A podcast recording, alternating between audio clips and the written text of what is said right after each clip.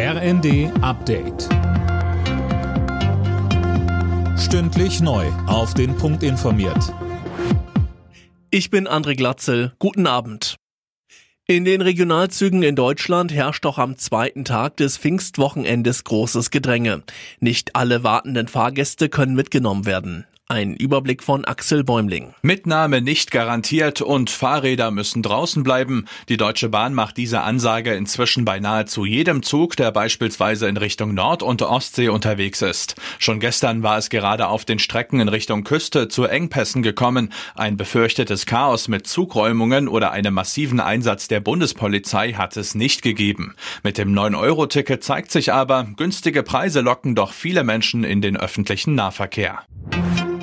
Russland hat erstmals seit Ende April wieder Ziele in der ukrainischen Hauptstadt Kiew attackiert. Mindestens fünf Raketen lösten Explosionen aus. Ukrainische Behörden sprachen von Attacken auf das Eisenbahnnetz.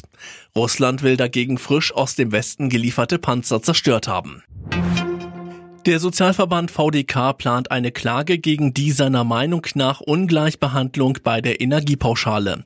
Es geht um die 300 Euro, die im September im Rahmen des Energieentlastungspakets ausgezahlt werden sollen.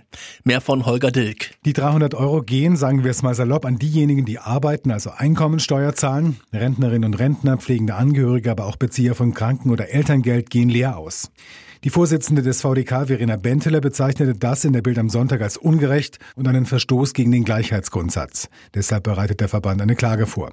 Der Deutsche Gewerkschaftsbund hatte sich zuvor ähnlich geäußert und Nachbesserungen für Rentenbezieher und Studierende verlangt. Die Ukraine hat auf dramatische Weise das Ticket für die Fußball-WM verpasst. Durch ein Eigentor verloren die Ukrainer das Spiel ums letzte europäische Ticket für das Turnier in Katar mit 0 zu 1 gegen Wales. Die Waliser sind erstmals seit 1958 wieder bei einer WM dabei. Alle Nachrichten auf rnd.de